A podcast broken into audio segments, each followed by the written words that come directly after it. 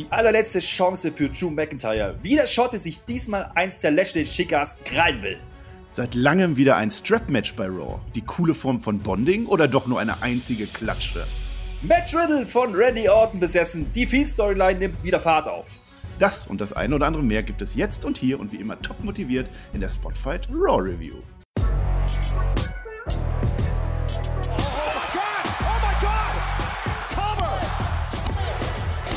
Ihr hört den Spotfight Podcast, den Wrestling Podcast mit Wrestlern, Journalisten und Experten. Wir diskutieren über WWE Monday Night Raw und wünschen euch jetzt viel Spaß beim Zuhören.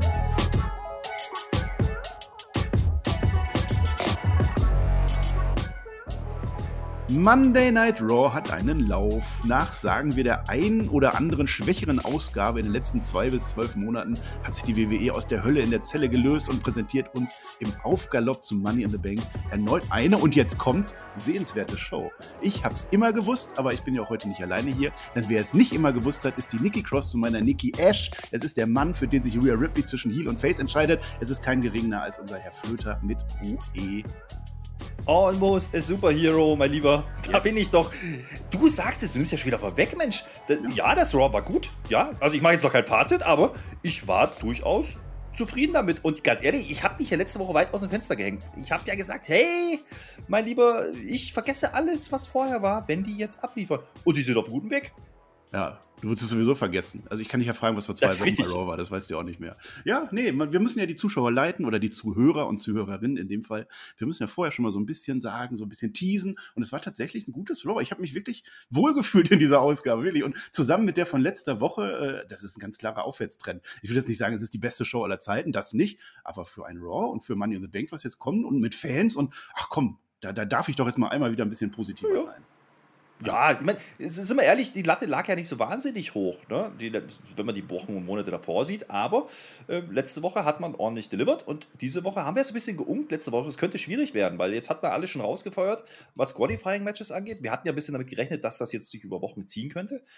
Nicht ganz, ja. Man hatte noch äh, einige Dinge drin und ich habe das Gefühl, dass Money in the Bank einfach so ein Ziel ist, wo alle darauf hinarbeiten. Also von Workern über Fans bis, keine Ahnung, den, den Leuten, die die Entscheidung treffen. Und das sieht man aktuell im Produkt. Nicht nur bei SmackDown, sondern endlich auch wieder bei Raw. Das macht wirklich Spaß. Ja, ja, Flöter, Flöter, Flöter, Flöter. Weißt du eigentlich, welcher Tag heute ist? Der 29.06. Jetzt kommt wieder dein Witz, ne? Ja, heute ist der Camera Day. Ich gebe zu, es ist vielleicht nicht der interessanteste Tag, aber heute sollte man rausgehen, seine Kamera nehmen, vielleicht noch das letzte schöne Wetter vor dem großen Unwetter genießen und ein paar Fotos mit der Kamera machen. Ich hoffe, das machst du noch vor. Mhm. Ich habe bei dir schon gerade gehört, du hast, du stehst kurz vor einem Wolkenbruch bei dir. Also hier, hier ist gerade dunkel wie in der Nacht. Äh, es ist Unwetterwarnung draußen. Ich gehe heute nicht mehr raus. Also wenn überhaupt, äh, wenn es noch mal kurz aufklart, dann hole ich mir vielleicht noch einen Döner. Das hört's, dann hört es aber auch auf. Ja? auf. ja, wir nehmen ja vor dem großen Deutschlandspiel auf. Also ihr wisst ja jetzt schon, wie unser Schicksal da lautet. Ähm, das werden wir dann, oder in dem Fall der Peer und ich in dem Nachschlag morgen erwähnen denn wir haben gedacht, was bringt es eigentlich, wenn wir jetzt vor dem Deutschlandspiel noch aufnehmen? Wir wollen natürlich über die EM reden und die Viertelfinals ein bisschen previewen, der Peer und ich. Und deswegen machen wir das morgen. Wir verschieben den Nachschlag um einen Tag und ich glaube, in dem Fall ist es sinnvoll. Und wenn wir schon positiver Dinge sind, ähm, wir hatten letzte Woche 240 Daumen nach oben, Herr Flöter. Nah dran, ne? Die Luft wird für dich immer Füße. dünner. 300 Daumen sind gefordert. Ja, ja ich krieg langsam kalte Füße. Ja, aber müssen ja. wir doch mal die Steaks erhöhen oder was? Müssen wir ich, ich glaube auch. Ja, ja, doch. Wir sind nah dran, Leute. Oh. Ihr müsst 300 Daumen nach oben oben, ja. Und wenn wir das schaffen, dann, Herr Flöter singt den Theme-Song von Nia Jax. Er tut aber so, als hätte er dabei Spaß. Er singt auf Sächsisch und klatscht dazu im Rhythmus und er stampft dazu auch im Rhythmus. Und er denkt dabei an Dominic Mysterio und, das ist jetzt neu, er denkt dabei an Dominic Mysterio, wie der sich voller Höllenqualen die Rippen hält. Okay, ja, das, das kriegen wir hin, das ne? Wird, ja, aber so langsam, weißt du, ich, ich, bin, ja, ich bin ja textsicher, ne? Aber wenn ich jetzt auch noch an Ray und Dominik denken muss, dann wird es schon langsam haarig, weil da wird mir immer schlecht dabei. Na gut, ist ein anderes ja, Thema. Ist ja noch nicht so weit. Ich, ich glaube nicht dran. Liebe, Doch, liebe Hörer, ihr kriegt das ja eh nicht hin. 300, ach, hör auf. da unterschätzt du die aber. Ja, wir, wir gewinnen heute aber sowas von Haus hoch gegen diese blöden Engländer da. Äh, und dann macht ihr einfach aus Spaß 300 Likes und der Herr Flöter macht das, was ich gerade vorgelesen habe. Und ich mache das, was ich jetzt vorlese und das ist nämlich, wir beginnen mit unserer Raw-Folge und die beginnt wie meistens mit Block 1 in meiner Struktur. Wer nutzt die letzte Chance auf die letzte Chance? Wir sehen Sonja Deville und Adam Pierce als erstes ähm, in ihrem Büro stehen. Wir erfahren, dass Randy Orton heute nicht dabei sein kann. Der hatte ja eigentlich ein äh, Last Chance Match der Money in the Bank Qualifier Verlierer mit Drew McIntyre zusammen und AJ Styles, aber Randy Orton ist heute nicht da. Ich habe die News verfolgt bislang, ich habe nichts gelesen. Das heißt, es scheint eine kreative Erscheinung zu sein, was ich gut finde in dem Moment. Denn was wir sehen, Riddle kommt vorbei. Riddle hat offenbar selber einen Brief geschrieben im Namen von Randy Orton. Also er hat so getan, als wenn es Randy Orton war, wo Aloha drin stand. Ja, er hat eine Viper gemalt, ähm, die gerade offenbar im Urlaub ist und äh, eine Vollmacht verteilt, dass Riddle doch heute für Randy Orton antreten darf, Herr Flöte. Das war doch ein schöner Start, oder? Boah, weißt du denn, dass er das selber geschrieben hat? Das, also das glaube ich ja nicht. ja, war, großartig. Äh, ich verfolge das ja so ein bisschen, ich verfolge ihn natürlich auch bei Social Media. Riddle äh, macht das ja wirklich sehr clever. Ja? Der macht das ja auch da. Also da kommen dann irgendwie Chatverläufe von der Viper und von ihm. Das ist schon sehr, sehr lustig. Also ich feiere das schon. Und ich finde es übrigens auch gar nicht so schlecht, dass man mal einfach einen Charakter rauslässt. Ja? Also jetzt hier ja. Randy Orton, der muss ja gar nicht verletzt sein. Mein Gott, wieso versuchen wir immer irgendwelche äh, Erklärungen? Manchmal, manchmal kann es ja auch einfach ein Storygrund sein. Und wir haben so ein bisschen gesagt, ach, dieses Loser-Match da, ne? ich weiß nicht so richtig, Randy Orton, naja, gut. So, also jetzt hat man halt äh, was aufgebaut. Das ist okay so. Denn ja, er fordert jetzt, ne, dass er da halt den Randy verorten, ver Randy verorten möchte, ja. auch gut, aber den Randy vertreten müsste.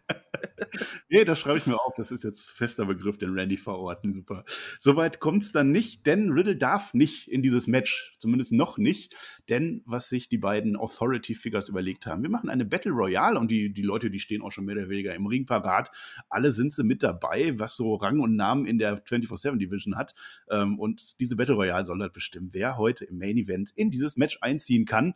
Sucht euch einfach aus, wer alles dabei war. Akira Tosawa, der ist wieder dabei, äh, hat er sich Ja, Gott sei Dank. Ja, der hat sich doch eigentlich als 24-7 Champion vorbildlich versteckt. Ne? Ist doch selbst schuld, dass er da jetzt wieder da ist.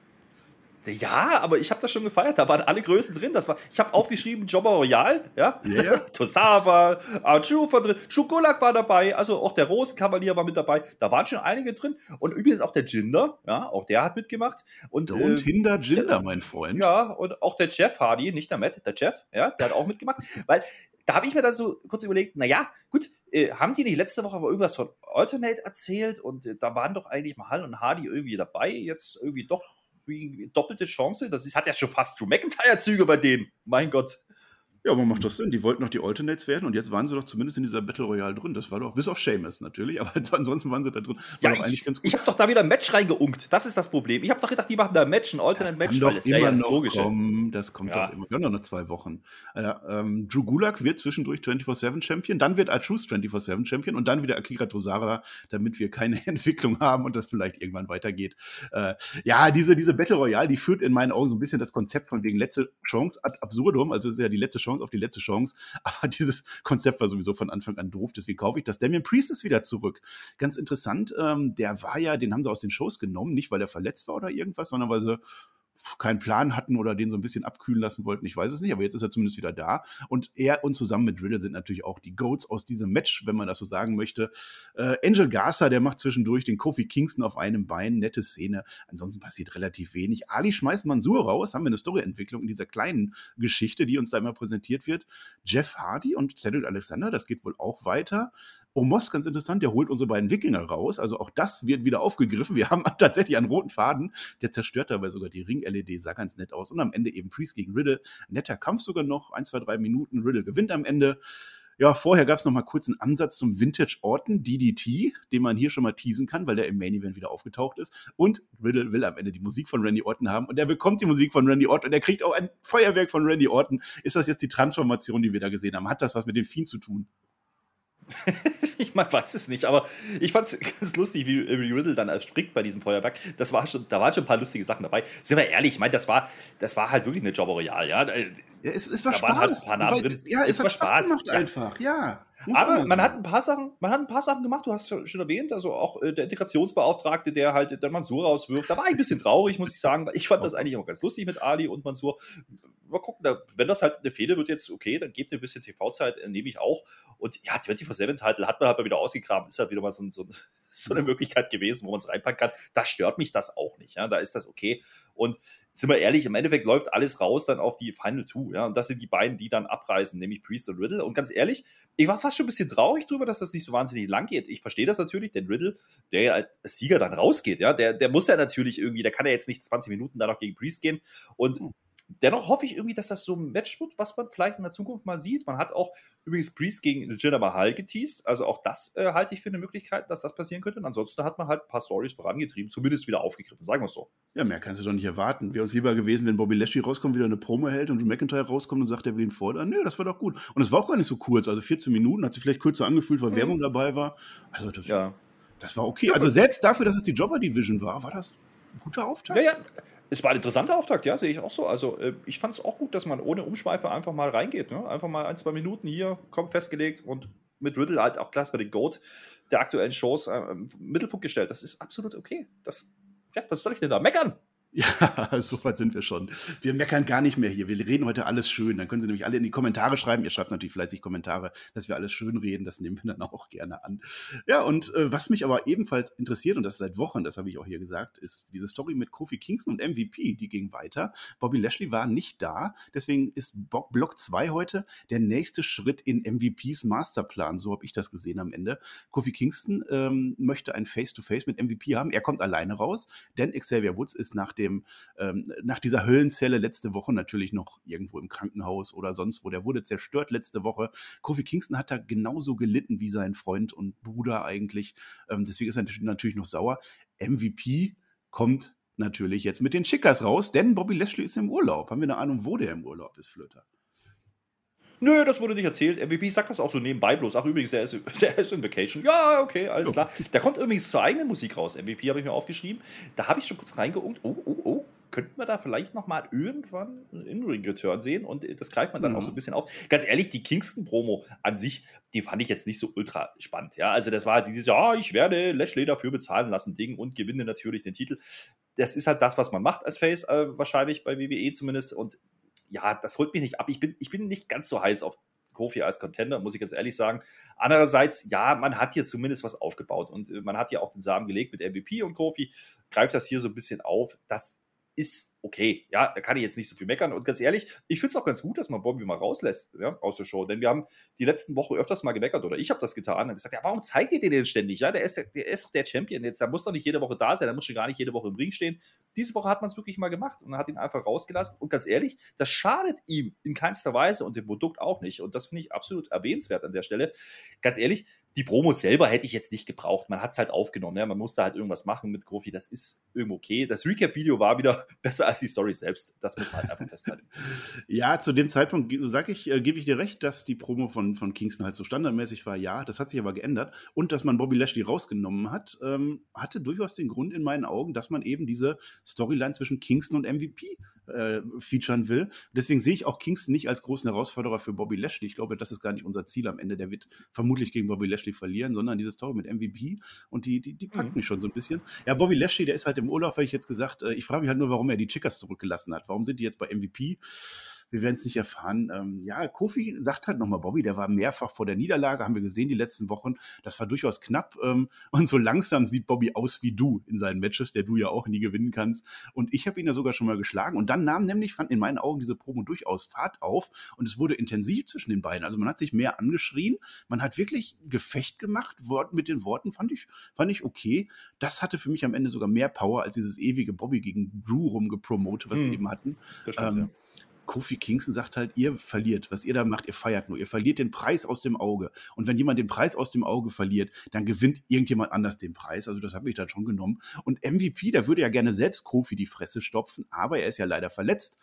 Und Kofi Kingston stört das aber nicht. Unser Mega-Face, ja, der ist ja schon so weit von MVP provoziert worden, den stört das nicht. Der greift jetzt einen verletzten MVP an und sagt hinterher, jetzt bist du verletzt. Das ist wieder eine neue Facette bei Kofi Kingston, die ich nicht gesehen habe. Und das ist nämlich exakt die Einstellung, die MVP von Kofi Kingston in den letzten Wochen gefordert hat. Also insofern läuft es eigentlich ganz gut für MVP und ich könnte mir echt vorstellen, dass das sein Plan ist an der Stelle. Also du interpretierst ja schon wieder ein bisschen zu viel rein ja, für meinen Geschmack. Das ist Langzeit-Booking. Ja, Kofi ja. Kingston for naja. Flirt Business. Ich, ich gebe dir schon recht. Also irgendwie, ich finde es ja ganz gut, wenn so Linien verschwimmen. Ne? Das ist in Realität und das, was die Fans fühlen und man baut das ein. Und das hat Kofi hier eben getan, ja, der dann sagt, ja, ihr macht ja nur noch hier Flirt-Business. Ja, seid ja gar nicht mehr das Hurt-Business. So sagt er nicht wörtlich, aber sinngemäß. Und das, äh, da gebe ich dir recht, macht dann schon irgendwo Sinn. Und äh, das kaufe ich dann auch wieder. Es gibt dann, wie gesagt, diesen Trouble in Paradise gegen MVP und sagt, jetzt bist du verletzt. Natürlich, ja, MVP ist nicht verletzt. Und man teast hier eigentlich ein Stück weit in meinen Augen ein Tag-Team-Match zwischen New Day, Bobby und MVP. Also ja, zumindest habe ich das erwartet, dass es das geben wird. Nächste Woche gibt es nicht, denn wir erfahren später dann, dass es erneut Xavier Woods gegen Bobby Lashley gehen wird. Aber gut, warum denn nicht? Also diese Story wird da weitergehen.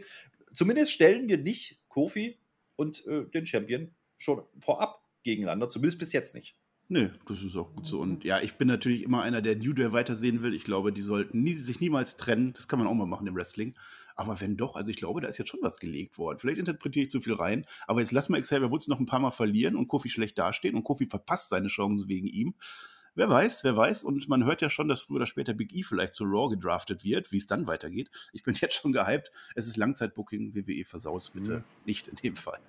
Ja, ich, ich, ich, das Einzige, was ich hier habe, ist einfach nur der Punkt, den ich letzte Woche schon erwähnt habe. Ich finde Xavier Woods halt nicht nicht so groß oder finde ihn nicht als so groß, wie man ihn versucht darzustellen. Also während der Promo schon von Kofi, ja, das, ganz ehrlich, das interessiert mich ein bisschen dieses Fechten, ja, ob der jetzt letzte Woche auf die Mappe gekriegt hat oder nicht. Lustigerweise erzählt er ja sogar, dass er ihn kurz vor der Niederlage hatte, den Bobby Lashley, ja, du hast es vorhin auch gesagt, ne? äh, ja, Bobby ist schlagbarer als jemals zuvor, das sehe ich ehrlich gesagt nicht, aber gut, äh, irgendwas muss man erzählen und dementsprechend wegen mir, dann äh, schafft die Illusion halt, das ist dann auch Wrestling irgendwo. Ja, ich fordere erneut alle Fechtleute aus der Fecht-Community aus, äh, zahlt das dem Flutter mal ruhig ein. Der sagt jedes Mal, dass Fechten uninteressant ist. Ich glaube, irgendwann kriegst du das wirklich mal, aber richtig. Und dann mit, mit Degen und Säbel gleichzeitig. Doch, doch. Und Lichtschwerter und Lichtschwertern. Die gab es nicht, aber es gab Block 3 und es gab ein ja, durchaus ungewöhnliches Strap-Match. Deswegen haben wir mal ein bisschen, oder habe ich mal so ein bisschen die, die Underdogs dieser Raw-Folge gefeatured, dass wir da auch mal ein bisschen drüber reden. Eine Fehde und ohne Interesse, aber mit viel Geklatsche. Die Rede ist natürlich von Elias und Jackson Riker, die uns noch so na, eigentlich noch gar nicht wirklich überzeugt haben bislang. Wir sehen wieder, wie Jackson Riker sich äh, ein wenig mit seinem Gurt auf einem Koffer rumklatscht, was man halt so tut, wenn man einen Gurtkampf hat und später geißelt Riker Amerika sich dann später äh, selber. Ey, jetzt macht das nicht so klein. Mach das mal nicht so klein. Ja, der verhaut eine Kiste backstage. Was ein großer Superstar nun mal macht. Ja, und du ja. tust das hier so ab. Also so geht es ja auch nicht. Und äh, dass er sich halt selber knebelt, mein Gott, äh, das war doch richtig so. Der hat, ist ja fokussiert. Nicht so wie diese 24-7, äh, ja, 24-7 heißen die, Jobber, ja. die da umherjagen und immer noch irgendwie nach Titeln rum, rumtun. Ganz ehrlich, ich fand es aber sehr lustig, wie, wie dann selbst Arjuf einfach nicht versteht, was uns Riker da eigentlich verkaufen will. Also ich bin jetzt gespannt, was du draus machst. Ja, viel mehr mache ich da auch nicht draus. Nein, der haut sich halt die ganze Zeit und dann, ja, Chus kommt vorbei, äh, Tosawa kommt vorbei. Man rennt wieder. Die 24-7 Division ist back. Man hat sie wiedergefunden. Äh, und und äh, ja, Chus möchte halt gerne diesen Gurt haben, um äh, damit sich sein, ja. sein Baby wieder zu holen. Das war so die Idee. Ja, ja und wer leiht sich nicht gerne mal als Strap-on aus, ne? und Riker ist halt genau wie letzte Woche bei Monsur unterwegs, dass er einfach jedem random Vorbeikommenden erklärt, dass er mega rattig auf dieses Strip-Match ist. Also das ist so die Story da hinten.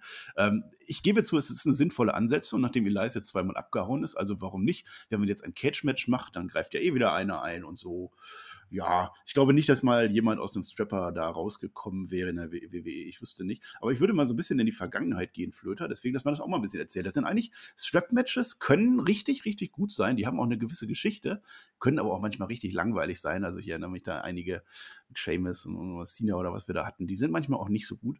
Ähm, das letzte Strap-Match in der WWE, kannst du dich erinnern? Natürlich nicht. Natürlich nicht, weil du dich wieder nicht vorbereitet hast. Deswegen habe ich das ja getan. Das war jetzt gar nicht so lange her. Das war beim Royal Rumble 2020 zwischen dem Fiend und Daniel Bryan. Ja, das fand statt. Und jetzt, wo ich sage, werden viele wahrscheinlich sagen, ja doch, das war, war eigentlich ein ganz gutes Match, ne? Du weißt es nicht. Ich habe es nicht mehr auf dem Schirm. Ich sag's dir ganz ehrlich, da habe ich komplett verdrängt. Aber naja, also Strap-Match, ne? Also ich verstehe ja den Sinn dahinter. Die haben das ja versucht aufzubauen. Aber ganz ehrlich, ja. Äh, das sind halt, das sind ja nicht mal mit Kader. Ja, das ist ja vielleicht, nee. weiß ich nicht. Ja, also das ist, das ist mir zu klein für eine Stipulation. Und das ist so ein bisschen mein Problem. Das Einzige, was ich hier sehe, ist, naja, gut, Eli sieht zumindest durch die 8K-Kamera aus wie Gold, ja. Und jo. der Riker, der kommt in Hulkamania-Farben. Also, okay, da hat man schon versucht, was rauszuholen. Das gebe ich denen ja. Immerhin. Elias hat sogar eine neue Musik für dieses Match. Also, das war schon groß gefeatured. Also, Elias gegen Jack Riker. I am äh, a real American. War es nicht. Nee. Du darfst nicht jetzt singen, sonst kriegen wir die 300 so, Likes nicht. Na, ja, äh, ja Jackson Riker wird irgendwann an diesem Strap aufgehängt am Turnbuckle. Warum nee, nee, warte mal, warte mal, mach mal nicht so schnell. Ja, es waren ja nicht bloß die Promos von Riker, das war ja auch noch die Promo von Elias, der uns dann erzählt, hey, heute, heute ist endlich der Tag, wo er ihn in die Finger bekommen wird. Hä? Der Typ ist doch, der ist doch selber immer gegangen. Der wollte doch immer nicht. So ein Quatsch. Also das habe ich nicht gekauft. Äh, aber ja, genau hier, das war, glaube ich, das Ziel, ne? Ja, ja, ja. natürlich. ja, Elias, der wird, ja, der wird dann aber weitestgehend mit dem Grund vermöbelt. Also da passiert dann nicht viel. Es dauert auch tatsächlich nur dreieinhalb mhm. Minuten, viel zu kurz natürlich. Ähm, konnte man sich eigentlich ganz gut anschauen für das, was es war. Aber, und das ist dann jetzt auch meine Kritik, wenn wir den ja jetzt als, als Monster-Face aufbauen wollen, diesen Rex, Jackson Riker aus dem Nichts heraus, dann gebt ihm doch zumindest ein paar Minuten länger, vielleicht zehn Minuten länger, uns zu überzeugen, dass wir sagen können, ja, wir wollen, dass dieser Typ jetzt Elias vermöbelt. Und deswegen ist diese Feder einfach nach wie vor wirklich unter ferner Liefen. Aber ich finde es ganz okay, dass auch die Undercard wieder eine Chance bekommt bei Raw. Ja, gut, so kann man es auch sehen. Also, ich, ich habe mir notiert, huch, ich habe das Ende verpasst. Äh, stimmte übrigens wirklich, ich musste zurückskippen. Ja? ich habe es ich wirklich einfach, ich habe nicht damit gerechnet, dass es so schnell geht. Aber das zeigt dann irgendwie auch den Stellenwert bei WWE für das Ganze, was da gerade passiert. Ganz ehrlich, da hilft halt auch kein Strap mehr. Und das ist das, was ich halt meinte vorhin. Ne? Also, irgendwie, mhm. wenn, wenn, so, wenn du so eine Stipulation machst, ob es jetzt ein Strap ist oder ob es jetzt ein Cage-Match ist oder Hell in Cell, wie wir es zuletzt hatten, das sollte halt dann schon irgendwie was Großes sein. Ja, das sollte schon irgendwie zumindest eine Fehde groß abschließen abschließen. Es muss ja keine Main-Event-Fehde sein, aber dann lass es doch bitte groß aussehen. Und das hat man hier halt nicht getan. Und ganz ehrlich, wer will denn bitte Jackson Riker sehen? Also, wer feiert denn wirklich, dass er jetzt da. Jetzt erwähnt man ja nicht mal mehr, dass er Veteran ist. Das kommt ja noch dazu. Der ist jetzt einfach nur so gut, ja. Der ist einfach so beliebt, meine Herren. Das hat man Und, nur am Memorial Day gesagt. Das hat man danach schon gar nicht mehr erwähnt. Ja, ich glaube auch nicht, doch, dass die Woche danach noch. Ja, auch noch. Ja, gut, dann. Was nicht kleiner. Der ist schon Veteran. Ja, Elias hat gesagt, der, der, der, komplett am Rad, hat er gesagt. Ja, ja. ja wie gesagt, die, die, der ganze Aufbau ist so ein bisschen hakelig, ne? Und das ist halt auch einfach eine Story, wo ich sage, okay, das ist jetzt nichts, womit man jetzt Fans ja. am Fernseher hält. Ne? Aber gut, äh, 3 Minuten 30 kann man ja auch zu, zu Positiven drehen, ja. Also ist mir jetzt lieber, wie jetzt 15 Minuten da irgendwie dieses Match angucken zu müssen. Sag ich nee, muss ja auch nicht. Aber ich kann noch mal erwähnen, was das beste Strap-Match in der WWE-Geschichte war, weil das vielleicht einige interessiert neben mir, also dich ja schon mal nicht. Du kannst es ja noch schlecht reden wieder.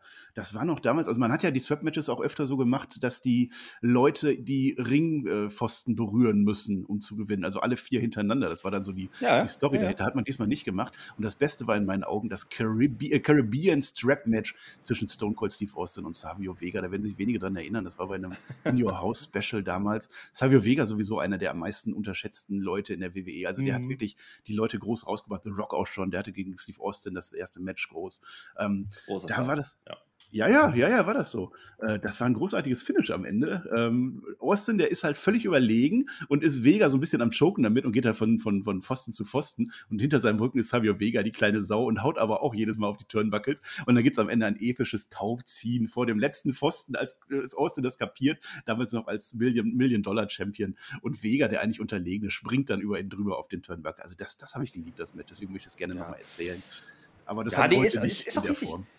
Nee, und vor allen Dingen, das mit den vier Ecken konnte man ja nicht machen, weil wie willst du das machen in dreieinhalb Minuten? Das geht halt nicht. Das hat man halt einfach vergessen. Schwierig. Das, stimmt aber, wo, du das erwähnt hast, äh, früher war das so, ne? Da, da, hat, hat man diese Stipulation genutzt, um zu sagen, okay, das Strap ist da, um den Gegner zu verhindern oder zu verhindern, dass der Gegner halt alle vier Ringecken berührt. Das hat man jetzt nicht mehr gemacht, hat man vergessen. Ja, ja. aber wer weiß das denn überhaupt noch, ja? Also wenn man jetzt nicht unbedingt viel gegen. Genauso. Ja, ja, ja, ja da vergisst man halt einfach mal, ja. Ist schon klar. Egal. Naja. Wir, vergessen, wir, vergessen jetzt nichts, weil wir machen aus der Raw-Folge alles raus, was da war. Wir, wir, wir, quetschen den Saft raus in unserem Rapid Fire, das da heißt gar nicht so viel Schwaches. Also ich habe, also nicht so viele Lowlights gesehen. Fangen wir vielleicht mit einem an. Äh, das Triangle of Dump, das gangt wiederum Shayna Baszler. Naja, Jax und Reginald, die drei. Shayna spielt ein bisschen Karten im Gang, warum nicht? Und sie erzählt irgendwas von wegen Lilly zerstören und Alexa schaut von hinten zu. Wir haben wieder Super Nikki. Ähm, wir, sehen einen kurzen Cameo der Lutscher Hausparty, die nur kurz vorbeikommt, um zu sagen, ja, Nikki, du hast aber jetzt eine nette Maske auf. Fand ich witzig für den Moment. Ähm, und ich, ich, ich feiere Super Nikki. Also die, die will es jetzt besser machen. Die hat ja echt eine gesunde Einstellung. Die ist sowieso sympathisch, die Frau. Sie will jetzt einfach sie selbst sein. Sie will einfach machen. Sie will ihre Träume ausleben. Sie weiß selber, dass sie keine, keine Superfähigkeiten hat. Ähm, das das finde ich gut. Ich weiß nicht, wohin das führt am Ende. Und sie nennt sich jetzt Nikki ASH für Almost a Superhero. Äh, da fehlt, fehlt, mir eigentlich ein A, Herr Flöter. Wir können ja mal kurz unterbrechen. Almost a Superhero. Das wäre doch A-A-Ash. Ash. Oder? Oder habe ich was verpasst? Mm, ja, nee. Hast du schon recht. Du redest mir über die wichtigen Dinge, ich merke schon.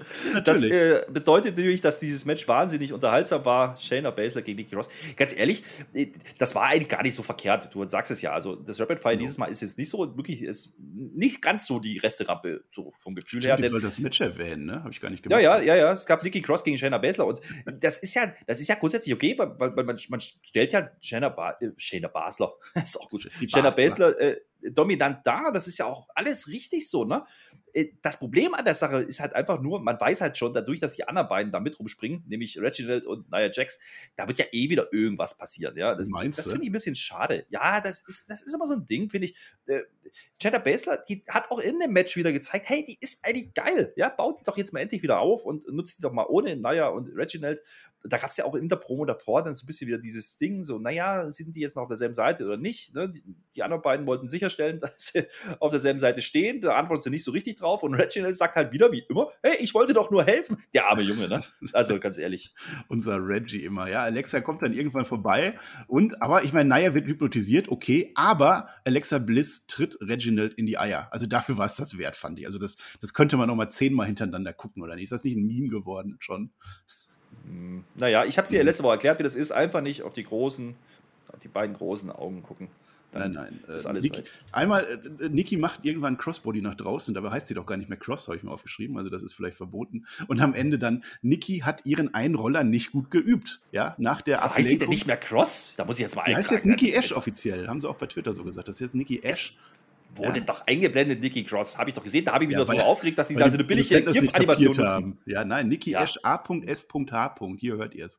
Äh, nein, aber sie hat aber ihren Einroller nicht gut geübt. Also es gibt halt diese Ablenkung und der Einroller geht nicht durch. Wie kann das passieren? Ja, beim ersten Mal, der geht nicht durch. Die soll das trainieren. Das ist der größte Finisher der WWE. Beim zweiten Mal geht es natürlich durch. Natürlich wird Shayna Baszler eingerollt und ja, man muss nur an sich glauben und Nikki Ash kann sich freuen und sie freuen sich auch. Und das war ein nettes kleines Segment, trotz Shayna Baszler, Nia Jax und Reginald, weil Nikki Cross. Nikki Ash. Ja aber ja, ja, jetzt mal ehrlich, ja, also du verkaufst das ja wieder, du, du das hier runter. Nee, das war eine große Nummer. Shayna Baszler kickt aus einem Einroller aus, das haben wir lange nicht gesehen. Große Dinge passieren, mein Lieber. Und das andere, das Match endet nicht mit einem Einroller. Muss ich dich wieder korrigieren, das ist natürlich ein Crucifix gewesen. Und das ist natürlich ein ganz anderes Ding wie ein Einroller. Ja? Wir machen mal ein ja Special, klar. wo du die verschiedenen Einroller der WWE erklärst. Das wollen die Leute. Ja, letzte Woche schon falsch gemacht. Da war es ein La Magistral, ja, diesmal ist es ein Crucifix. Ja. Und äh, du mal mit deinen Einrollern, nicht alles, was rollt, ist ein Einroller. Und nicht immer verliert Shayna Baszler. Das ist die Story hier. Also. Was mich daran nervt, ja, und das, das muss ich jetzt auch erwähnen, das sind die Übertreibungen am Kommentatorenpult, ja. Nicht jedes Match und nicht jeder Sieg von Nikki Cross ist ein großer Upset. Hör doch mal auf, immer alles als mega und super geil zu verkaufen. Ja, Nikki gewinnt, das ist doch alles gut so. Mehr ist es aber auch nicht. Ja. ja. Unser Rapid Fire läuft ja wieder super, wie wir das hier flott abarbeiten. Ja, aber ich bin ja auch selber schuld. Kann ja nichts dafür, wenn du Jackson Riker Block 3 packst. ja. Ja, aber da haben wir doch über Strap-Matches geredet. Schreibt gerne in die Kommentare, was euer Lieblings-Strap-Match in der WWE war. Chain-Matches gelten meinetwegen auch. Die haben wir noch gar nicht erwähnt. Wir machen weiter. Eva Marie und Doudrop ja, da geht's weiter. Doudrop, die war letzte Woche von der Evolution überwältigt und hat einen Fehler gemacht, als sie Eva Marie im Stich gelassen hat. Zumindest will uns Eva Marie das Glauben machen. Heute wird sie es besser machen, denn wir bekommen ein Rematch. Und es ist kein Last Chance Rematch, hätte man ja machen können, zwischen Asuka Naomi und Doudrop und Eva Marie. Ähm, Last Chance Rematch. Oder man hätte auch einen Halbqualifier machen können, wie bei SmackDown, weil ja äh, Asuka und Naomi schon dabei sind und Doudrop und Eva Marie nicht. Die hätten sich ja noch qualifizieren können, ist nicht passiert. Äh, ich muss übrigens zugeben, je öfter ich das höre, desto geiler finde ich Doudrop als Namen. Ich glaube, der passt wirklich schon. Ich kann mir nur immer noch nicht vorstellen, wie Piper Niven bei WrestleMania den Gürtel gewinnt und dann als Doudrop announced wird. So, and new Raw Women's Champion Doudrop nee, das funktioniert nicht. Ja, und das Match selber, ja, Doudrop und Asuka, die sind halt im Ring. Eva Marie, die will sich dann eintaken, so für die Show und hüpft dann aber selber vom Apron runter. Da haben wir spiegelbildlich das, was letzte Woche passiert ist, haben wir alle schon gesehen. Und aber Doudrop, die macht es dann alleine gegen Asuka und auch kurz gegen Naomi. Asuka wird warum auch immer gesquasht, das kann man äh, kritisieren, muss man nicht verstehen. Und Eva Marie, die verkündet sich dann selbst als Sieger. Ich sag mal noch zweimal und ich bin's leid, aber noch eigentlich nicht. Ja, naja, also ich kann dem abgewinnen, dass man Piper Niven oder D-Drop, ja, wie du sagst, ja, ähm, zumindest das machen lässt, was sie halt unterscheidet von den anderen Frauen. Ja? Sie hat halt einfach mal eine gewisse Körperlichkeit und das darf sie auch zeigen. Und sie sieht dabei nicht schlecht aus gegen gestandene Frauen. Ja? Also Asuka Naomi ist ja jetzt kein Fallobst im Normalfall. Dementsprechend war das okay. Und das, natürlich ist das Match jetzt nicht wahnsinnig, ist kein Pay-Per-View-Ding, ne? das muss man auch sagen. Aber äh, man lässt zumindest Duschuk gut aussehen. Und das finde ich schon wieder gut, ja. Dass diese Story mit Eva Marie, also dass man das halt so früh schon wieder implodieren lässt, weiß ich nicht, haben wir letzte Woche schon gesagt, das ist aber auch eins einer Zeit nach der Woche gewesen. Ähm, okay, kann man drüber diskutieren. Ich, ich fand es auch, du hast es erwähnt, äh, sehr interessant, dass man eben Asuka pinnen lässt, ja, und das war clean, ja, also das möchte ich mal rausheben und ja, Eva Marie brauchst du nicht, ne, also wenn der Payoff hier ist, dass man Eva Marie zurückbringt, um dann eben Piper Niven oder Dujob, ja, äh, mhm. in die Shows zu bringen und gut aussehen zu lassen, ja, bitteschön, dann nehme ich das, dann finde ich das alles gut. Ein super Ding war das. Morrison und Miss, die Rollstuhlgängen, so würde ich das jetzt nennen. Johnny Drip Drip als Money in the Bank Sieger wird äh, überlegt. Das wäre doch mal was. Dann könnten die beiden schön Blödsinn mit dem Koffer machen. Das ist frisch, da kommt Freude auf. Ricochet übernimmt dann das Interview. Der hat fies einen Drum Dripstick geklaut und bespritzt Miss mit Wasser voll. Also so richtig mit Wasser. Und Wasser ist nass und verhältnismäßig ja. kalt. Wie kann der nur? Ricochet gegen John Morrison ist angesetzt. Ähm, wir fangen also an mit den klassischen Money in the Bank Inter-Participant Matches. So dieses Spielchen, dass man jetzt untereinander. Ja, oder anders, wir nehmen wieder alle Konstellationen vorweg. Und warum macht man ja. das wieder? Ich kann mich nur aufregen ja. darüber. Das ist wieder genau der Punkt. Macht doch sowas nicht, verdammte Schönheit. Und am Ende dann wieder so ein Eight-Man-Tag-Team-Match oder so. Das kennen wir auch schon, ja. Ähm, es ist übrigens das erste Mal, also first time ever, dass wir Ricochet und John Morrison eins gegen eins in der WWE sehen. Das erste Mal zwischen den beiden natürlich bei weitem nicht. Wir erinnern uns an Johnny Mundo gegen Prince Puma, legendäre Geschichten, zum Beispiel bei Lucha Underground. Das war in der ersten Sendung und dann nennenswert vor allem im Finale der vorletzten Staffel Lucha Underground Title versus Career Match. Prince Puma hat dann Mundo den Gürtel abgenommen. Äh, das, das, war, das war Geschichte und heute wurde es halt so nebenbei gemacht. Ja, nehme ich. Wir haben eine nette Hurricane Rana über den Rollstuhl hinweg äh, und dann begeht der arme oder der böse Ricochet auch noch Sachbeschädigung an einem weiteren Dripstick. Ja, Cody Graves, der spricht von Ertränken, was ebenfalls eine Straftat ist. Der arme Miss, schöne Action in dem Match. Morrison, der versteckt sich dann irgendwann hinter der Absperrung. Ricochet macht einen Springboard Crossbody rüber. Großartiges Bild, Visual, wie er da rausfliegt. Double Countout am Ende. Jimmy Smith sagt dazu, er ist nicht gesprungen, er ist geflogen ja, zwei Gedanken dazu. Also, dass man das jetzt in Double Counter enden lässt, das macht dann wieder Sinn, wenn man dieses Match halt ansetzt ne, und es vorwegnimmt, äh, in der Money in the Bank Konstellation. Du kannst halt jetzt hier kein ja, als überlegen darstellen. Das macht dann halt wieder keinen Sinn. Dementsprechend, okay, kaufe ich. Double Counter klingt immer so ein bisschen mäh, aber dieser, dieser Endspot, der war wirklich großartig. Da muss ich sagen, da hat man auch den Thunderdome halt nochmal genutzt, weil jetzt kann man es doch machen. Ja, natürlich lag da wahrscheinlich ein Crashpad und man hat das sicherlich abgesichert und getaped, aber das ist alles okay. Ja, warum denn nicht? Also, das war eine coole Aktion und generell das Match war durchaus gut anzuschauen. Es ist halt nur wieder ein Paradebeispiel dafür. Man sollte halt sein Talent nicht monatelang davor dumm dastehen lassen. Ja, also Ricochet, da war nicht gesehen, ja, der kommt auch einmal zurück, fehlt dann eigentlich gegen Sheamus, das haben wir jetzt komplett vergessen, ist aber auch jetzt nicht so schlimm. Und Morrison, er hat halt diesen, naja, diesen Comedy-Charakter. Und das, da werde ich nicht warm mit. Also, ich würde Morrison gerne nochmal ohne The Mist sehen, sage ich dir ganz ehrlich. Auch nicht immer dieses, ja, der Mist muss, muss, muss damit am Puls sitzen und irgendeinen Käse erzählen. Macht doch einfach mal wirklich ein richtiges Showcase-Match draus. Also, das war ja wieder dieser Workhorse-Spot ja, in der Show. Äh, das haben die auch gezeigt, aber es ist halt wieder so, es fühlt sich nicht so an, ja, als wäre das jetzt interessant und wichtig. Und das macht es eigentlich ein bisschen schade. Match war klasse. Hat mir gefallen. Und als letztes Rapid-Fire-Block-Dingens äh, ist Charlotte Flair wieder unterwegs und sie trifft im Gorilla-Position auf Netamina oder Taminetti, da müssen wir immer noch abstimmen, wie wir dieses Technik jetzt nennen. Ähm, die drei, die verstehen ja doch, wie es heißt oder was es heißt, berühmte Väter und eine Familie zu haben. Deshalb dominieren sie die Division. Wir sehen einen klaren Heel-Turn von Natamina und Taminetti, ohne dass es die Beteiligten merken. Und Tamina ist sogar noch richtig sauer, was sich Mandy Rose da letzte Woche erlaubt hat, dass sie einfach gerestet hat bei einem Fotoshooting. Wir erinnern uns oder auch nicht. Das kann man doch gar nicht so machen. Und auf einmal ist Mandy Rose, was ich letzte Woche schon vermutet habe, unser Face, gemeinsam mit Dana Brooke. Auch da brauchen wir einen äh, Teamnamen ich habe mir das überlegt, das Team Brooke und Rose sollte eigentlich Bachrose heißen. Deswegen ist das unser Team Bachrose, was sich zusammentut mit zum Auffüllen natürlich Rhea Ripley die ja angeblich seit dem absichtlichen die Cuba Hell in a Cell eine Healin ist, das sagt man so. Äh, ja, und ich verstehe einfach diese Attitude der beteiligten Damen nicht. Das sind alles Tweenerinnen minimal oder sie wechseln ihre Charaktere. Charlotte Flair ist sogar mittlerweile die einzige, bei der ich exakt weiß, dass sie Heal ist. Das war ja auch alles lange anders. Vorher gibt es einen kurzen Brawl, aber kein Samoa Joe, der aufräumt. Und dann eigentlich ein ganz ordentliches, kurzes Match. Wer hätte das gedacht? Äh, naja, Jax, die fehlt halt. Ja, die hätte diese Tag Team Division nochmal wieder runtergezogen, aber die fehlte. Deswegen war es ganz in Ordnung in meinen Augen. Charlotte gewinnt am Ende das Match und Ripley gewinnt dann am Ende das Match nach dem Match und deswegen haben wir 50-50 Booking und deswegen ist das unser Ende vom Rapid Fire. Ja, also du hast angesprochen, also diese Konstellation, das Match war ja vorab angekündigt, da habe ich schon kurz den Kopf geschüttelt, was das hier jetzt soll. Ja, das passt halt nicht zusammen.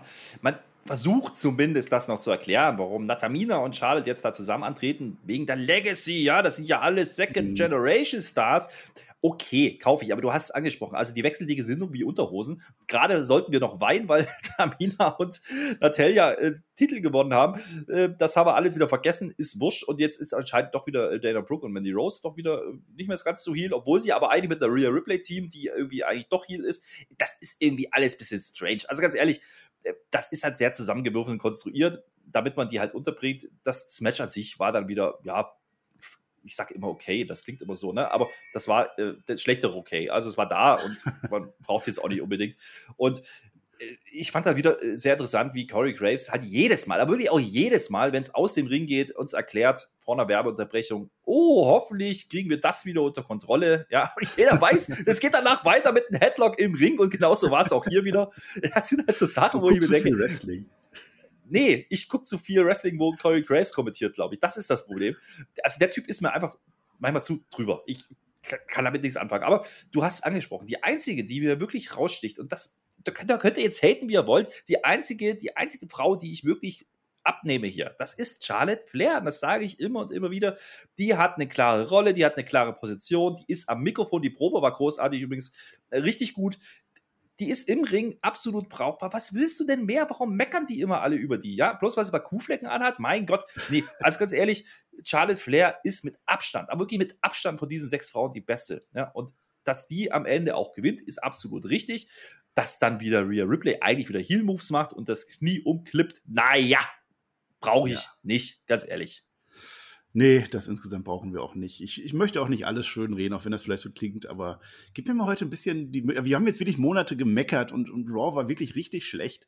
Jetzt freuen, lass mich doch mal freuen, dass wir mal jetzt zweimal gute Raw ja, ja, ja, ja. ja. Du hast doch schon gesagt, das Rapid Fire ist diesmal nicht so dieses, ah, wir müssen noch drei Stunden überbrücken von drei Stunden. Nee, das hat sich nicht so angefühlt, das stimmt schon. Da bin ich ja bei dir. Ich, ich rede das ja auch nicht alles schlecht. Ich habe ja auch gesagt, bei Morrison gegen, gegen Ricochet, das ist ein absolut fantastisches Match, das kann man so machen. Kommt nicht der Lucha Undercard ran, bin ich bei dir, aber für eine Raw Episode, ist das das Match, was man durchaus zeigen kann. Bisschen ja. mehr Aufbau, macht die Charaktere nicht so lächerlich. Genau dasselbe gilt bei den Frauen. Ja, wenn du das nicht machst, dann hast du echt eine sehr solide Raw-Show. Und die haben wir äh, wrestlerisch sowieso gesehen. Da war kein Stinker dabei. Das ist alles fein. Ja, jeder hat das Recht, äh, die WWE zu, zu gut zu reden, auch grundlos. Das werde ich jetzt tun. Wenn das jetzt noch, ich glaube, wenn das jetzt noch zweimal gute Raw-Folgen werden, plus gutes Money in the Bank, dann äh, verteile ich wieder fünf Sterne bei Raw, glaube ich. Also dann bin ich einfach voll daby. Lass mich doch optimistisch sein. Ja, wo, wo ich echt ja. so ein bisschen überlegt habe, ne? also jetzt nicht fünf Sterne, aber so vier habe ich schon gesehen, nämlich im Main Event, mein Lieber. Und damit sind wir beim Main Event Block. Main Event Block einfach nur ein geiles Match. Dann sind wir uns ja ziemlich einig in dem Fall. Ähm, wir bekamen natürlich AJ Styles gegen Drew McIntyre, gegen Randy Orton im Körper von Riddle geboten. Das war ein großartiges Match. Das wurde vorher natürlich wieder aufgebaut mit diversen Interviewsegmenten. Wir sehen Styles und Omos, die äh, gefragt werden.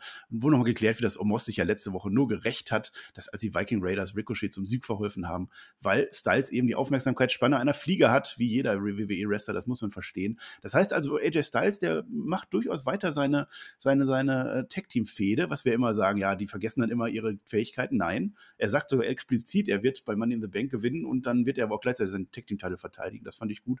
Riddle, der bereitet sich dann vor. Damien Priest, der gratuliert ihm. Ja? Und es wird klar, dass Riddle komplett am Daniel der Lewis Method Acting dran ist und er sich jetzt komplett als Randy Orton fühlt. Das habe ich gekauft. Ich fand auch Damien Priest, der wird da jetzt reingreifen in diese Fehde oder diese Geschichte. Das finde ich auch gut. Der, der durchschaut das natürlich, aber witzig war es, oder? Also, du kannst jetzt, also du machst das wieder kleiner, als es war. Ja, ich meine, ich habe da Randy Riddle gesehen oder Matt Orton oder, ja. oder Riddle Orton. Es war einfach Goat. Ja, ja, einfach mal verortet, den Randy. Geil. Ja, also ich liebe Riddle, ganz ehrlich. Und das ist, ich sag es immer und immer wieder, das ist der aktuelle MVP bei Raw. Ja, das mhm. hört sich komisch an, weil der hat keinen Titel. Den braucht er gar nicht. Der Typ ist einfach hot. Und übrigens, dann sagt der mir im Priest, ey, der, der Randy, ne, der ist derjenige, der hier froh sein sollte, dass er dich hat, nicht umgedreht. Ja, also mhm. auch da führt man wieder so eine kleine Story weiter. Da könnte wieder was passieren. Ne? Da sind schon sehr viele Punkte drin. Du, du hast gesagt, wir haben lange drüber gemerkt, dass so alles so random wirkte. Jetzt hat man nicht überall großartige Stories, aber man hat zumindest so kleine Handlungsstränge, die immer wieder mal aufgegriffen werden. Das kann ich schon zugestehen. Und das muss man auch einfach dann äh, ja, loben. Ja, also wir haben lange Zeit das nicht gehabt, muss man schon sagen. Ja, nee, und also Riddle nehmen wir ihn als Goat dieser Folge und auch generell im Moment. Das ist bei Raw, das, das kaufe ich, ja. Wir sehen natürlich auch, wie Drew McIntyre sich vorbereitet, damit wir alle drei zusammen haben. Und bei Drew McIntyre ist es diesmal die Battle of Edinburgh, wegen der er heute gewinnt. Der denkt sich halt immer wieder in eine neue schottische Kriegsstory aus. Und, und AJ Styles kriegt den Kopf abgetreten. Und ja, wie immer habe ich da nichts dran zu meckern, weil es war wie immer in Ordnung, aber wie immer war es nichts wirklich Neues. Und jetzt haben wir halt. Nee, sehe ich komplett anders, ganz ehrlich. Ich habe da jetzt, ich hab da jetzt so oft drüber aufgeregt, über diese Promos von Drew McIntyre, gerade mit der Lashley-Fehde. Aber ganz ehrlich, jetzt ich kaufe langsam. Da ist es jetzt. Ja, nein, nein, ich, ich kaufe langsam die Nummer, dass, dass er uns verkauft. Hey, die Promos sind ja scheißegal. Ja, der sagt am Anfang noch, ja, valid question, ja, äh, nicht so valid answer. Also, ne, valide Fragen brauchen gute Antworten. Und dann kommt er mit dieser Story und dann Ende sagt, ach fuck it, glaubst du ernst, dass ich das ernst meine? Ist mir scheißegal. Ich hau dir jetzt den Kopf ab. Das ist doch okay. Oh. Das unterhält mich jetzt irgendwo. Ja gut, wenn wir so eine Metaebene reinbringen, die ich nicht mitgekriegt habe, ja. ja. Warum nicht? Ja, also, also, ganz ehrlich, das ist doch dieses random Ding, so, keine Ahnung, der Interviewer, wie sind deine Gefühle? Ne? Und ja, er verarscht das jetzt seit Wochen und das wird immer deutlicher. Und das mhm. ist dann schon irgendwo das ganz okay. Also da habe ich ja, da habe ich ja McIntyre echt wieder gemocht, muss ich sagen. Da wäre ich also, ja wieder dabei, wenn das wirklich so ja. ist. Aber ansonsten haben wir ja jetzt gefordert, die Wochen immer McIntyre mal eine Stufe zurückzufahren, dass der mal in die Midcard so ein bisschen rutscht und abkühlt. Und jetzt fahre ich mal ganz offen, also nach der tausendsten Battle of Edinburgh-Geschichte und, und äh, William Rollis und alles, ich nehme das jetzt mal hin, dass es voll war, dass es kein Scherz war. Ne? Ähm, braucht nicht McIntyre vielleicht am Ende sogar ein neues Gimmick? So mal ganz provokant gefragt. Also so ein Chris Jericho, der wäre jetzt ein paar Monate weg und käme mit was völlig Neuem wieder. Ich weiß nicht, ob ich diesen schottischen hm. Kriegshelden Drew McIntyre noch brauche in der WWE.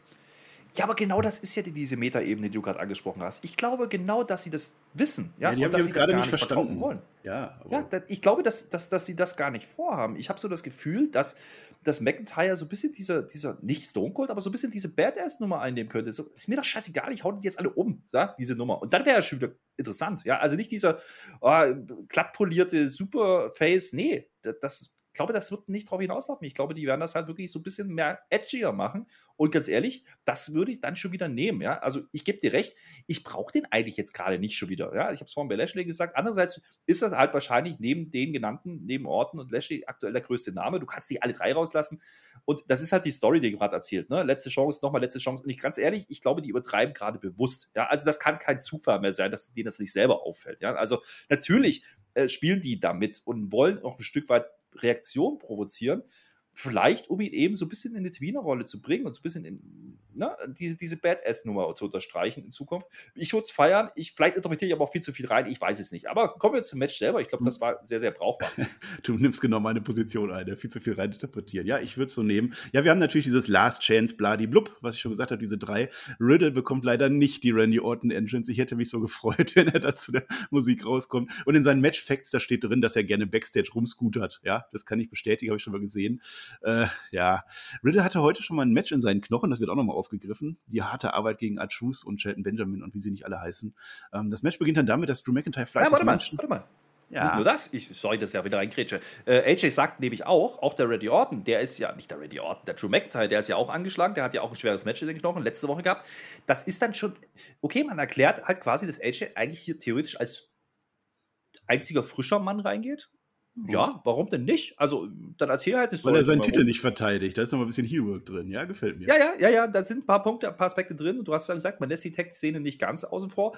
Ich habe aber trotzdem ein bisschen Kritik zu üben an diesem Aufbau, bevor wir zum Match selber kommen, weil klar, wenn du so reingehst, dann ist relativ absehbar, was jetzt hier passieren könnte. Ja, nehme ich, ach, AJ, mh, hm, der ist jetzt fit, ne? aber der macht ja eigentlich Tag-Team-Kram. So, also das heißt, der wird das Ding höchstwahrscheinlich nicht gewinnen. Riddle traue ich das zu, aber der hat ein Match in Knochen und außerdem muss man ja die Randy Orton-Story weiterverkaufen. Das heißt, eigentlich darf der das Ding auch nicht gewinnen. Oder man macht halt Orton und Riddle dann bei Money in the Bank, aber ich glaube, das wird eher ein Einzelmatch werden. Also, da sind so ein paar Aspekte dabei, wo ich sagen könnte, okay, das ist ja böse Zunge überhaupt vorhersehbar. Ich fand es aber dann sehr, sehr gut umgesetzt. Ich fand es komplett nicht vorhersehbar. Also Styles hätte ich tatsächlich ausgeschlossen, aber ob Little oder McIntyre, wir kommen dazu. Also Drew McIntyre fängt damit an, der wirft fleißig Menschen durch die Gegend und AJ und Riddle sind natürlich zwei Spielgefährten, die sich fleißig rumwerfen lassen, also passt das wunderbar. Ähm, es wird dann früh klar, fand ich schön, dass heute einer der drei Männer durchs Kommentatorenpult gehen wird. Das wird ein paar Minuten nur geteased. Das fand ich echt spannend, wie die da drei draußen waren und, und ein bisschen Spannungsaufbau getrieben wird. Wer geht jetzt durch den Tisch? Und am Ende war es der arme Drew, der von AJ und Riddle zusammen reingeworfen werden. Ähm, ich möchte noch mal erwähnen, wir sehen es im Ring, dass ein Calf-Crusher barfuß an Riddle unendlich geiler aussieht, als mit einem äh, äh, Boot, den, den dann äh, McIntyre am Ende hat. Also barfuß wunderbar. Riddle ist heute wieder herrlich ernst bei der Sache. Das feiere ich. Ich liebe diesen, diesen Kontrapunkt zum Bekifften und den scootenden Riddle Backstage und dem, was er im Match immer abliefert. Da ist keinerlei Klamauk zu sehen. Das finde ich super. Und dann kommt nämlich dieser Spot der Vintage Orton an AJ Styles und der geht eben anders als im Opener durch und da haben wir dann diese, diese Verbindung dazu. Jetzt hat er sich tatsächlich wirklich in, in, in uh, Randy Orton verwandelt, der Riddle. Ja, ja, äh, da waren viele Punkte drin, ähm, die ich auch sehe. Die haben uns Geschichten erzählt in diesem Match. Und du hast erzählt, äh, Joe McIntyre geht dann durchs Pult und das hat man wieder clever gelöst an der Stelle.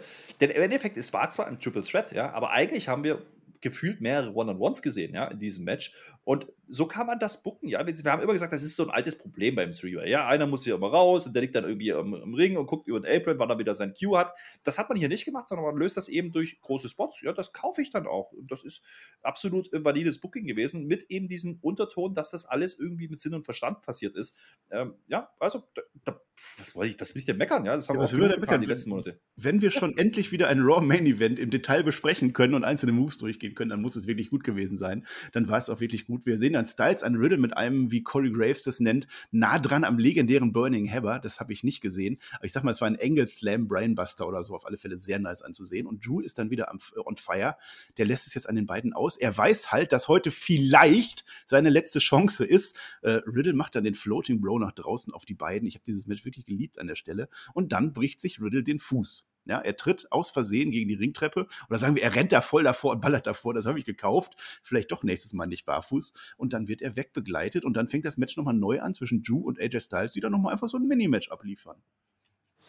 Ja, und ich war ganz, ganz ehrlich, ich habe an der Stelle wirklich gedacht, okay, Riddle ist jetzt wirklich raus an der, an der Stelle. Ich habe nicht, also klar könnte man jetzt munken, ja, es war ja klar, dass er zurückkommt, bla bla bla, das werden die Hater auch wieder tun, aber ich habe das wirklich gekauft in dem Moment, ja. Die, die sprechen wirklich davon, er hat sich den Fuß gebrochen und bla, was weiß ich. Das ist dann hinten raus, natürlich, sind wir ehrlich, ein bisschen blöd, weil er kommt halt zurück und macht halt dann ein paar Kicks mit diesem Move und hat dann eine kleine Binde drumherum. Ja, okay, da, da hat es ein bisschen gehinkt, aber ganz ehrlich, man hat sich hier was ausgedacht. Ich habe es vorhin angesprochen, man hat erst Drew rausgenommen, dann nimmt man Riddle raus und es gibt halt diese One-on-Ones und alles funktioniert irgendwie. Also alle drei Performer, und das sage ich bewusst an dieser Stelle, haben abgeliefert, ja. Und ganz ehrlich, Drew McIntyre, das im Ring ist nicht sein Problem. Absolut nicht. Ja, das haben wir bei Hell in Cell so gesagt und das sage ich auch hier wieder.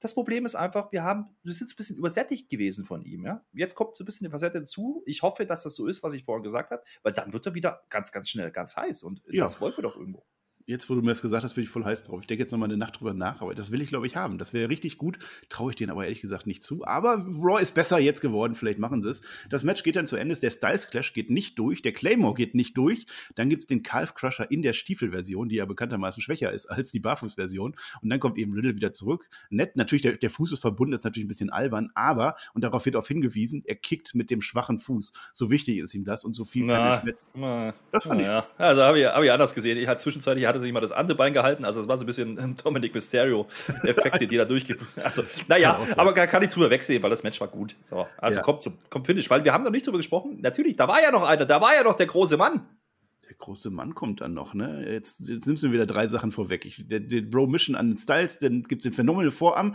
der geht in einen Knee Strike, auch sehr schön. Ein AKO an Styles, da haben wir wieder Randy Orton dabei. Omos rettet dann seinen Chef und dann gibt es den Claymore an Riddle nach satten 25 Minuten und jawohl, Drew McIntyre ist tatsächlich im Money in the Bank Match und dann ja, beginnen wohl die Debatten darüber, würde ich sagen. Ja, nee. Ja, wenn man nur die Ergebnisse liest, sicherlich. Ne? Also, dann, dann, ach nee, nicht schon wieder McIntyre. Ich fand es aber in der Umsetzung durchaus sinnvoll, dass, wie es erklärt wurde. Ja? Also, das nehme ich. Wie gesagt, äh, AJ war ja, halt rausgezogen in dem Moment, der war raus und Riddle hatte halt schon ein Match in den Knochen, beziehungsweise den Rumble in den Knochen oder die Battle Royale am Anfang und äh, natürlich, und das ist jetzt das, was ich meinte am Anfang, man muss ja irgendwie die Randy Orton-Story auch weitererzählen. Und es ist natürlich interessanter, dass er es nicht schafft. Ja? Weil, ich habe es vorhin angedeutet, ich kann mir durchaus vorstellen, dass Riddle gegen Orton, dass das ein Match wird für den SummerSlam. Ja? Und ganz ehrlich, das muss nicht mal irgendwie auf Heel- und Face-Konstellationen rauslaufen, sondern einfach nur, wer ist der Bessere. Denn man hat so ein paar Samen gesät, ja, also auch durch, durch Priest, der dann eben sagt, naja, der sollte froh sein, dass er dich hat, so als Freund, so sinngemäß. Ähm, da könnte es wirklich so mal auf, auf so eine, so eine Face-Face-Situation rauslaufen und die würde ich gerne sehen. Ja? Also das würde ich dann schon nehmen. Dementsprechend muss Riddle hier gar nicht gewinnen, weil der hat seinen Moment bekommen. Der sah gut aus. Das war, wie gesagt, der Goat der Show wieder mal. dann muss er auch nicht gewinnen. Und Drew McIntyre, wie gesagt, in der Darstellung nehme ich das auch ab. Ja? Ob das jetzt gut ist für Money in the Bank, das ist ein anderes Ding. Aber da haben wir noch ein paar Wochen bis dahin. Ja, Riddle ist doch sowieso schon drin im Match. Also er hat ja eigentlich für Randy Orton gewonnen. Nee, nee, das ist klar, aber ich meine jetzt, dass Drew McIntyre dazu kommt, ja? Also ja, ja, ja, mit Drew McIntyre, da möchte ich sagen, also deine Story, die du gerade erzählt hast, die nehme ich, wenn das wirklich so ist und so kommt und man damit spielt, gerne. Aber ansonsten kann ich es nicht verstehen, warum man Drew McIntyre da wieder reinhaut. Und ich möchte es nicht ausschließen, dass der diesen Koffer gewinnt, nur damit er am Ende wirklich eincasht und diesen ja, diesen, diesen schleimigen Weg geht, obwohl er eigentlich keine Chance mehr hat, dass er dann diesen Koffer hat und dann irgendwas Triple Threat oder hast du nicht gesehen. Hm. Das fände ich dann wieder dumm. Aber wenn man damit spielt und wenn man es wirklich schafft, da so eine gewisse Ironie reinzubringen, vielleicht. Aber er, ich, ich hoffe, er wird schwere Aufgabe. Ja. Ich, ja. ich, hoffe, er wird es eben dann nicht schaffen und äh, dann hast du genau diesen Badass, der jetzt einfach nur noch, ne? Ja. Zeit der schönen Reederei ist vorbei, jetzt Kopf abhacken, fertig. So, ähm, das kann man schon tun. Warum denn nicht? Also, wie gesagt, klar, mir jetzt auch besser gefallen, man hätte ihn jetzt erstmal ein bisschen rausgelassen. Tut man offensichtlich halt nicht. Also müssen wir das nehmen, was wir haben. Und ganz ehrlich, in der Darstellung, du hast, ich habe vorhin davon gesprochen, es war eigentlich relativ durchsichtig am Anfang, zumindest gefühlt. In dem Match hatte ich nicht das Gefühl, dass ich absehen kann, wer hier gewinnt. Also selbst AJ nicht. Ja, also da bin ich fest davon ausgegangen, okay, der, der macht's nicht. Ja, bei Riddle und Drew war es 50-50 in meinen Augen. Aber das Booking war diesmal halt nicht so, sondern es hatte jeder seine Momente, es hatte jeder seinen, seinen Spot, wo man sagen konnte, oh, da hätte es passieren können, ja. Und äh, das fand ich absolut fantastisch. Klar, Problem ja. ist immer, man guckt halt auf die Zeit, ja, und weiß, okay, nee, die machen das jetzt noch nicht, weil es geht dann noch zehn Minuten. Aber gut, äh, das ist halt ein TV-Show-Problem, ja. Ja, nee, ach, wir, wir lassen uns mal überraschen. Also es gibt, glaube ich, viele Optionen und äh, die Smackdown-Seite steht ja noch nicht mal für dieses Money in the Bank Match. Ich bin mega gehypt, wie immer, natürlich. Nehmen wir es für den Moment, es war ein großartiges Match. Ich würde dem sogar vier Sterne geben für ein Raw Main Event, weil das wirklich überragend. Mir hat es richtig gefallen. Und dann sind wir schon beim Fazit. Äh, du machst natürlich gleich noch deine Awards. Das ist dein neues Gimmick, dass du diese immer wieder vergisst. Ich glaube, das dritte Mal in der Folge, vierte Mal, fünfte, weiß ich nicht. Ähm, ja, wir haben es ja zwischendurch du, schon gesagt. Du jingelst aber auch nicht mehr, ja? Das ist ich, jingle, ich, jingle, ich, jingle, dir gleich ein, keine Angst. Lass mich mal okay. erstmal mein Fazit machen. Ich habe ja schon ja. vieles gesagt. Also, natürlich übertreibe ich jetzt wieder so ein bisschen. Also, ich übertreibe immer, wenn es zu schlecht ist, dann, dann mache ich meinen Sarkasmusmodus und übertreibe. Und wenn es zu gut ist, dann neige ich auch dazu zu übertreiben. Das müsst ihr mir einfach geben. Ja, da kennt ihr mich ja inzwischen. Es war natürlich nicht die mega, mega Raw-Ausgabe. Es war keine 1 Plus, aber es war eine wirklich erfreuliche Ausgabe. Zusammen mit der von letzter Woche hat es mir gefallen. Ähm, es ist ein klarer Aufwärtstrend. Wenn wir sehen, was wir in den letzten Wochen erlebt haben, dann ist das wirklich frischer Wind. Und ich glaube jetzt einfach daran, dass die das jetzt noch zwei Wochen plus ein Money in the Bank durchziehen und dann kommt ja auch schon wieder SummerSlam vor Fans. Ja, das muss jetzt einfach funktionieren. Flöter, und jetzt, äh, welchen Jingle willst du denn hören? Na, mach du mal. Ja, ich fange. Wir, wir, steigern uns. Wir machen erstmal. Ich bin hier vorbereitet. Der Vollpfosten-Moment des Tages. Ja, relativ schnell abgehakt. Eva Marie natürlich. Also, was soll das denn? Also, wir kommen jetzt so. Also, nee, nee, das, das macht keinen Sinn. Ja, und in einer sehr guten Folge Raw machen wir eine sehr gute goldene Flöte. Ja, und das sind wir jetzt mal beim Punkt, wo ich sagen muss, es geht nicht immer um die Ergebnisse. Ja, das habe ich gerade schon angerissen. Dementsprechend, natürlich muss das Ding diese Woche an Riddle gehen. Meine Fresse, wie over ist der? Also zumindest gefühlt bei mir, ja. Wie geil ja. ist der? Wie unterhaltsam ist der? Und wie gut liefert der dann auch noch im Ring ab? Du hast gesagt, diese Diskrepanz zwischen, hey, der ist cheesy außerhalb, ja, aber im Ring. Ja. Dann ist er halt der Fighter und dann haut er halt raus. Und ganz ehrlich, hoffentlich reilt das die WWE, dass wir das lieben. Hoffentlich denken die nicht, oh, ist eh wieder so, so ein Riddle und der verliert dann gegen Randy Orton und Richtig, dann ja. kommt der Fiend auch schon bald und ach nee ich, ganz ehrlich, ich bin auch an dem Punkt, ich habe zwar über das Match gesprochen, dass das irgendwann kommen könnte, Richtung SummerSlam oder so, aber ganz ehrlich, vielleicht sollte man das noch ein bisschen ausschlachten, diese Geschichte. Ja, das muss auch gar nicht zwangsläufig jetzt schon auf das Bit rauslaufen. Denn ganz ehrlich, das ist unterhaltsam, das ist wahrscheinlich die unterhaltsamste Story seit langer Zeit, die man macht, gerade weil es eben nicht nur um den Titel geht. Es ist eine Midcard-Story und das ist das, was wir lange Zeit verlangt haben. Macht doch mal irgendwie ein bisschen mehr Wert da rein, ja, in den ganzen Bums. So, das tut man aktuell und du hast gesagt, ich bin absolut zufrieden mit Raw, wie es aktuell läuft. Die letzte Woche war gut, diese Woche war gut. Sind es jetzt Attitude Era Raws? Nein, natürlich nicht. Aber wir sind immer noch ohne Fans und wir sind kurz davor, dass sich das wieder normalisiert. Dass wir wieder normales Wrestling, wie wir es kennen, wie wir alle es ja, lieben und wie wir groß geworden sind, bald wieder bekommen werden. Und ganz ehrlich, wenn die so weitermachen, dann wird keiner mehr drüber reden, was davor war und was zwischen, äh, zwischen WrestleMania und Hell in Cell passiert ist. Scheißegal, da reden wir am Ende des Jahres nicht mehr drüber, wenn die jetzt abliefern. Da sind sie auf einem guten Weg. Und wie gesagt, auch SmackDown ähm, hat dann noch einiges Potenzial übrig. Da wird noch ein bisschen was passieren die nächsten Wochen. Da wird keiner mehr drüber reden, außer uns. Dafür sind wir da. Ja, dafür habt ihr uns hoffentlich abonniert. Unser Spotify-Team. Ihr denkt an die 300 Daumen, die wir dringend haben müssen, weil wir wollen den blöden Flöter endlich dieses blöde Lied singen hören, damit wir danach hey. auf 400 Likes gehen können. weil äh, da gibt es dann was ganz Besonderes. Äh, Ja, nein, weiß ich nicht. Die denk ich mir 300 noch machen wir jetzt. Die, die machen wir spätestens beim, beim Raw vor Money in the Bank. Krieg. Ich glaube, ich glaube an euch, dass wir das hinkriegen. Äh, Abos, alles da lassen. Äh, Patreon, guckt ihr vorbei. Unser Tippspiel geht im Juli jetzt natürlich weiter mit Money in the Bank. Da werde ich jetzt die ersten äh, Matches schon eintragen, heute oder morgen, mal schauen. Und dann machen wir so weiter und dann freue ich mich und dann ist es wieder meine WWE. Und ich bin ja auch Team NXT, da ist auch noch gar nicht klar, ob ich morgen auch dabei bin. Den Nachschlag haben wir erwähnt und dann äh, bin ich raus an der Stelle. Ich gebe dem Flöter das letzte Wort und sage wie immer Dankeschön und auf Wiedersehen. Ja, ich bin zufrieden diese Woche. Das ist ja auch mal was Schönes, ja. Und letzte Woche war ich das auch schon bei beiden Shows. Und das hat es lange nicht gegeben bei WWE. Da habe ich Bock drauf. Du hast gesagt, das ist wieder meine WWE. Das sehe ich auch so, ja. Können die doch rumhampeln da in ihren Indie-Promotions, wie sie wollen. Das ist mir egal. Ich will das sehen. Und äh, davon viel, viel mehr noch in Zukunft wieder. Da freue ich mich drauf. Und ich bin echt zuversichtlich, dass wir das auch bekommen werden. Bis dahin äh, genug Wrestling für diesen Dienstag zumindest. Ja. Denn ich habe durchaus wieder Bock auf das, was noch kommt. Jetzt bei SmackDown diese Woche. Das werden wir uns am Samstag geben.